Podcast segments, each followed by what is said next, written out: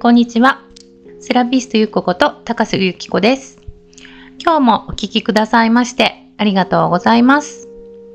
えー、今回は4月最初の配信になりますね。ということで本日満月でございます。えー、近況をちょっとお話ししようと思うんですが、えっ、ー、と、前回お話をした通り、私、えー、宮古島へ行ってまいりました。そして、無事に帰還しております。はい。で、えっ、ー、と、そうですね。まあ、そういうことも含めて3月の振り返りをちょっとしてみようかなと思うんですけれども、まあ3月っていうと、やっぱり春分がありましたね。で、何度もその春分のことについてお伝えしてたと思うんですけれども、やはり何かこう大きな転換期になるっていう動きがすごくあったんですね。で、私もまあそれに備えて、あの、心身を清めるではないですけど、まあできるところの断捨離をしたりとか、まあ身辺整理ですよね。そういったものを、あの、まあ1ヶ月ぐらいをかけて、コツコツとやってきましたし、えっ、ー、と、3月の頭には、出雲大社に行って、そうですね。で、春分の日も、ちょっとこう、ごま行みたいなのをね、催しに参加させていただいたりとか、で、あとは、えっ、と、そうですね、そこのお寺でもお話を聞いたりとかして、うん、なんかすごくこう、もう本当話を聞くだけでもこう浄化されてるっていうか、なんでしょう。なんか、あの、そういう仏教とかの話って、やっぱり日常とかじゃないんですよね、もう。まあ日常につながることもあるんですけど、その、なんだろう、仏様っていうんですかね、そのね、菩薩様だったりとか観音様だったり、まあ、そのお寺は本当たくさんのあの方がいらっしゃっていて、不動明王様もいらっしゃったし、なんかそういう、まああのね、住職のお話なんかも聞けたりして、なんか本当に何でしょう、この世から少しこう離れたところのお話とかを聞くだけで、やっぱりなんか心洗われるっていうか、なんかね、なんかがすごい癒されましたね。まあその、あの、住職の話もすごく面白くって、まあ知識がすごく豊富なんですよね。なんかこう、まあ、観音様だったり、菩薩様だったり、不動明王様だったりって、いろんな人の方の、なんかこう、そのまつわる、この髪飾りがね、とか、この目はこういう意味があってね、とか、表情のこととか、なんかそういう話とかをすごいされて、うん、なんか一緒に行った人が、あの、デザウェブデザイナーの方がいらっしゃって男性なんですけどその方もすごくあの身を乗り出していろんなことをねお話を聞いていたんですね。やっぱりモチーフの話とかってやっぱりなんでそういうモチーフになってるのかっていうそのストーリーがすごくあの魅力に感じたりとかするんでしょうしそれが多分お仕事につながったりするんだろうなと思ってでそういうのを横から見るのも楽しかったですしねなかなかあの貴重な体験でした。でいよいよその宮古島にね行ってきたんですがまあ結構ねあの宮古島に行くまでにちょっとヒヤヒヤすることもあったりとかしてっていうのがなんかやっぱりあのー、空港ってすごいやっぱセキュリティのことねあの普通に電車乗るのとは違って、まあ、手荷物検査だったりとかいろいろあるんですけどなんかその日ちょうど那覇空港でハサミ、ハサミじゃ、カッターですね。カッターが、あの、もう手荷物検査が終わった後のでくつろぐところに置いてあったらしくって、それでなんか、もう一回全員手荷物検査やり直しみたいな感じで、で、それで便が大幅に遅れたりとかしてて、で、それは私たちがもうその、那覇に上陸した後のお話だったので、その、宮古島に行くまでの時間が、4、5時間ぐらいちょっとタイ、あの、待ち時間があったんですよね。なんかそれで一回じゃあ空港出て他のところでご飯食べに行こうみたいな感じで出てって、で、そういう情報全然知らなくって、で、宮古島に行く飛行機にいざ乗りに来ようかなと思って、ちょっと早めに戻ったんですけど、そしたらその予定していた飛行機が飛ばないっていうことになっていて、で、今日私たちは本当に宮古島に行けるのかみたいなね、そういう状況になったんですけど、まあ、あの、代替のあの飛行機も用意されていて、で、私たちはそれに乗ることができて、まあ、結局、なんか到着時間、時刻もそんなに大幅にこう違うこともなく、まあ、結局はね、あの、全然問題はなかったんですけど、それまでにちょっとこうヒヤッとすることもあって、ちょっとドキドキはしたんですけれども、あの、無事にたどり着くことができました。うん。で、そうですね、沖縄で何を感じたかっていうと、うん、今回は本当になんか、そんなにこうショッピングをしたわけでもないし、うん、まあ、とにかく美味しいものは食べたんですけど、うん、それ以外はもう本当になんか体験に全てなんか費やしたって感じですね。サップとかもやりましたし、娘と一緒にサップをやったんですよ。なんか、インディアマリンガーデンっていうところがあって、で、そこには、あのー、すごくね、カラフルなお魚たちが泳いでいたりとか、まあ、運が良ければ、あのー、ウミガメが見えたりとか、なんかそういった、ちょっとね、あのー、雰囲気のいい場所があるんですよ。で、そこで、まあ、あの、2時間ぐらいサップを楽しんだ後にですね、まあ、一回ホテルに帰ろうということで帰りまして、で、そっから、私はまたシャワーを浴びて一人で外出するというね。なんか、あの、主人とか娘って、もうちょっと疲れたから部屋で休みたいみたいなことを言い出したので、あ、もうここぞとばかりに、じゃあ私一人でドライブ行ってくるわって感じで、あの、ずっと行きたかった、えっ、ー、と、伊良部大橋っていう、本当になんかもう何百メートルもまっすぐの橋があるんですよね。で宮古島から伊良部島っていうところにこうつながってるんですけど、それを車で運転するっていうのが私の中で絶対にやりたいことだったんです、今回。で、それが、あの、おかげさまでできまして、しかも自分が運転することでそれができたっていうのが、よりね、嬉しくて、ああ、嬉しいなって思いましたね。なんか、うん、もう本当になんか自分だけの時間を楽しんだっていう感じがすごいよくって、で、そのイラブマ、イラブ島も割と大きいんですけど、それをね、こうぐるっとこう島を一周するかのように、こう裏側に行くとですね、17エンドっていうところがあって、ここもまたね、すごいんですよ。なんか、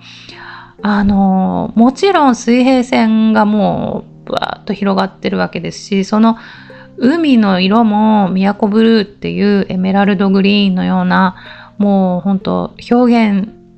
どうやって表現したらいいのかわからないような海の色。ねそして17エンドっていうのはなんかなんでそういう名前になってるのかわからないですけどとにかくあの遠浅の海なんですよね。で白い砂浜がもうずっと広がっていてでまああの多分疲れば膝より下のぐらいの深さだと思うんですけど、それがもうずっと遠くまで続いてるっていう、そういう状況なんですよね。で、まあ私は一人だったし、あの、海には午前中使ってたので、まあそこには行かなかった、遠くから見てただけなんですけど、まあもうどこを撮っても撮れ高高い景色で、もうなんかね、私のインスタとか、あの、フェイスブックでたくさん動画をこうアップしたら皆さん喜んでくださって、ああ、よかったとも思ったんですけど、なんかそういう景色とか空気感とかなんかエネルギーとかなんかそういったものをもう存分に吸収して帰ってまいりました。はい。ねえ、なんか本当にもうあのー、それこそ浄化って感じですよね。うん、もう大満足。そして私の中ではですね、その春分が終わって、いよいよ何か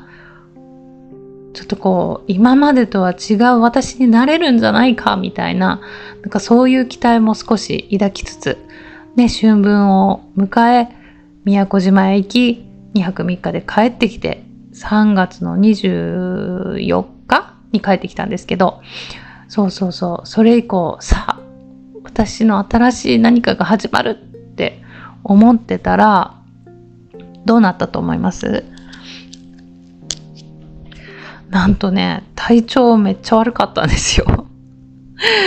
なんか、もう、原因不明の吐き気に襲われましてですね、まあ、その日は倉敷の方にちょっと用事があって一人で運転して行ってたんですけど、午前中に用事が終わって、さあ帰ろうかってなった時、なんならその帰り道に、ちょっとスタバでも寄ってコーヒーでも飲んで、まあ、そこでちょっとパソコンでもしながら、ゆっくり帰るかって思ってたんですけど、もうそんな何かを胃に入れるっていうことはもうできやしないっていうぐらい、もうムカムカが止まらなくって。で、おかしいおかしいって思いながら、あのー、運転してたんですよね。そしたらもう本当に、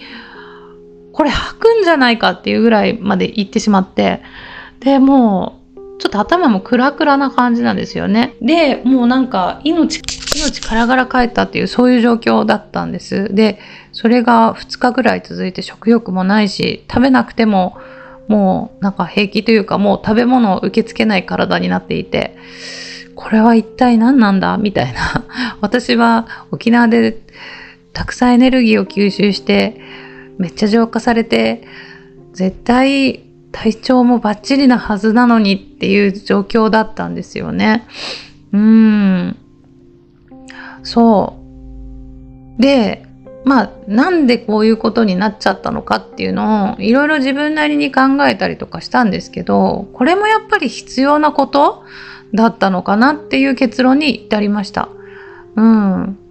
なんかやっぱり浄化するって気持ちいいことばっかりじゃないんですよね。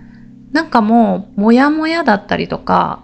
うん、なんかこう、しんどさだったりとか、で、悪いものを中から出すっていうのも結構な作業じゃないですか、体からしたら。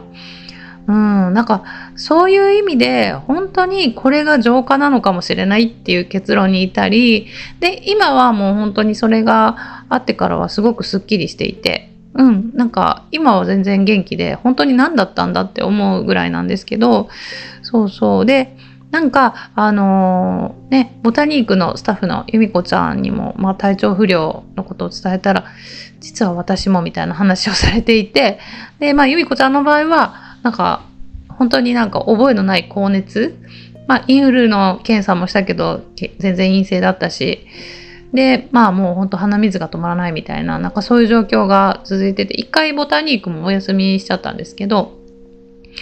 なんか同じぐらいの、まあ、1週間ぐらいちょっと、あの、時期はずれてるんですけれども、まあ、その、由美子ちゃんも、えっと、春分のちょっと前ぐらいだったかな、でしたね。そうそう。で、なん、なんなんだこれはみたいな、なんかそんな感じになっちゃったんですけど、で、まあでも結局それも浄化だよね、みたいな話になって。ね、なんか、やっぱり、あのー例えばステージアップするとか次元上昇するとかいろんな言い方があると思うんですけどやっぱり上に上がろうとする時ってどうしても身軽にならなきゃいけないんですよね。だからそれゆえの断捨離だったりとか、まあ、手放しとかねそのマインドも含めてですけどいらないマインドを捨てていく。で、そして心軽くなっていって、で、新しいステージに上がっていくみたいな、なんかそういう状況があって、なんかそう思うと、やっぱりこのなんだろう熱だったりとかその吐き気だったりとか頭痛いのだったりとかもうそれも全部浄化なのかなっていうふうには思っていてでなんかねやっぱり自然の法則っていうのを考えたらその春分直後にガラッと変わるってないよなって思ったんですよ。もうあの何でもそうなんですけど、まあ、例えば自然治癒力ってありますよね。人の持っているその自分の体を整えていくっていう、まあ、もともと持っている力のことなんですけど、そういう自然治癒力だって、例えば風邪をひきました。で、一瞬で治せますかって言ったらそうじゃないんですよね。やっぱり、あの、普通の市販のお薬で状態が1日で変わるところを、やっぱり、あの、自然治癒力っていうのはその3倍はかかるっていうふうに言われているし、まあ、その中で自分の力で徐々に徐々にこう改善させていくっていうのが、まあ、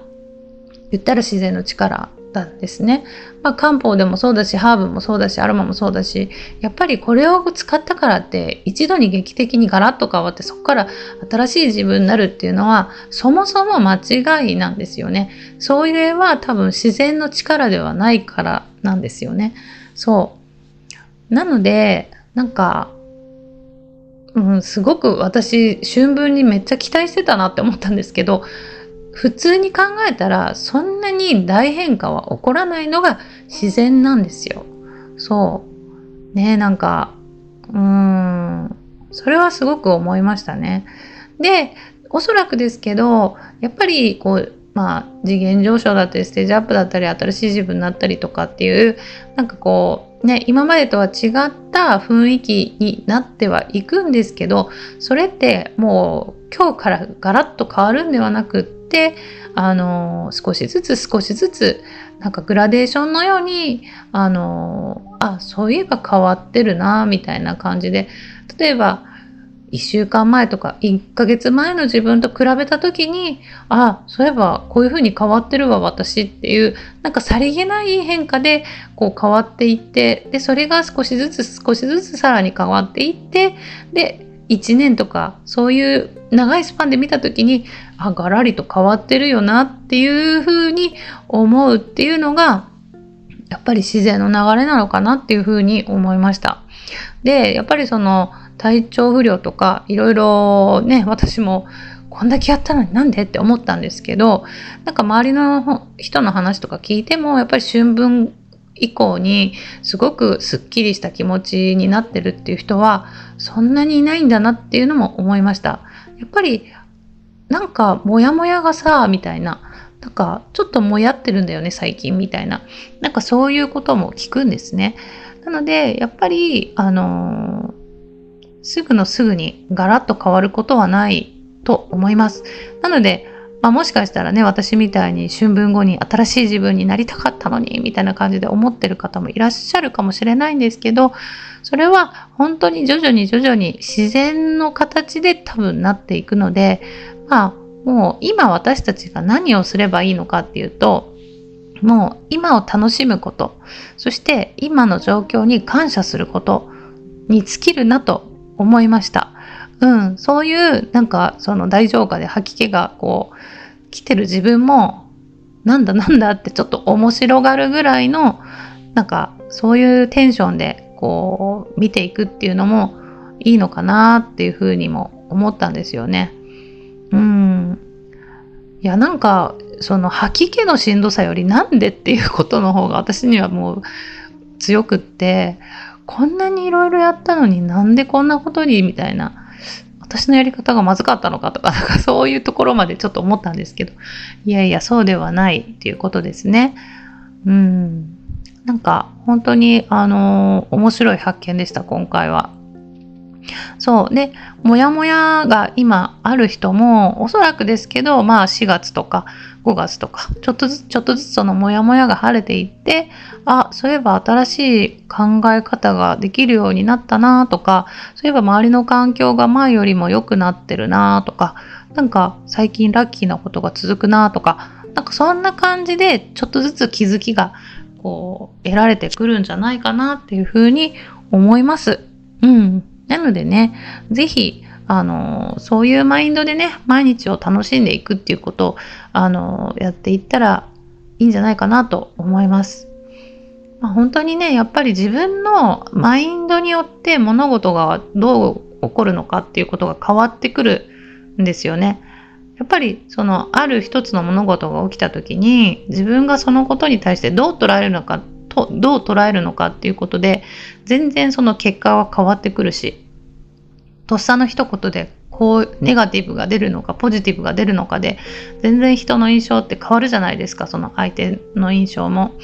でそう思うとやっぱり常にポジティブな自分でいたいなと思うし、うん、でそのポジティブな自分がやっぱりまたポジティブな循環をこう生み出していくんじゃないかなっていうふうに思うのでもうポジティブでいることがすごく大事だと私は今思っています。うん、で4月なのでねまた明日から小学校も中学校も始業式だしまたいつもの生活が帰ってくるんですけどなんかそこはそこでほっとするなっていうか なんかやっぱりペース乱されますからね春休みって。うん、なのでまあ明日からまたちょっとリセットして頑張っていこうかなというふうに思っています。はい、なんか今日はこんな風にちょっと自分の近況で終わってしまったんですけれどもまた、あの、ぜひこれを聞いている方をね、私の場合の春分の後はこんな感じだったよみたいなのがある方は、ぜひ教えてほしいなと思います。皆さんはどういう春分を迎えて、その後どんな気持ちになってるのか、そこはすごく私も気になっているところなので、またぜひよろしかったら、あの、メールでも何でもいただけたら嬉しいです。はい。じゃあ今日はここら辺にしとこうと思います。今日も最後までお聴きくださいましてありがとうございました。では次はまた新月でね、お会いいたしましょう。はい。では、最後までお聴きくださいましてありがとうございました。ではまた。